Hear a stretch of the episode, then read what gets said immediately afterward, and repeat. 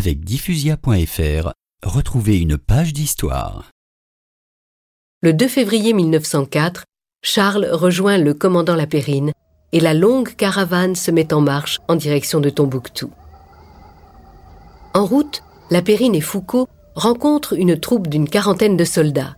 Ils arrivent du sud et ont traversé le désert. À leur tête, l'officier se présente au commandant. Capitaine Tegno, force française du Soudan. Enchanté. Nous nous rendons à Tombouctou. Les territoires du Sud relèvent de ma compétence. Vous n'avez rien à y faire, mon commandant. Je ne puis me mettre sous les ordres d'un simple capitaine. Je suis chez moi au Soudan.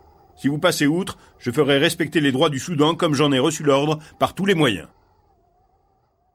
La périne s'incline et la caravane remonte vers le nord.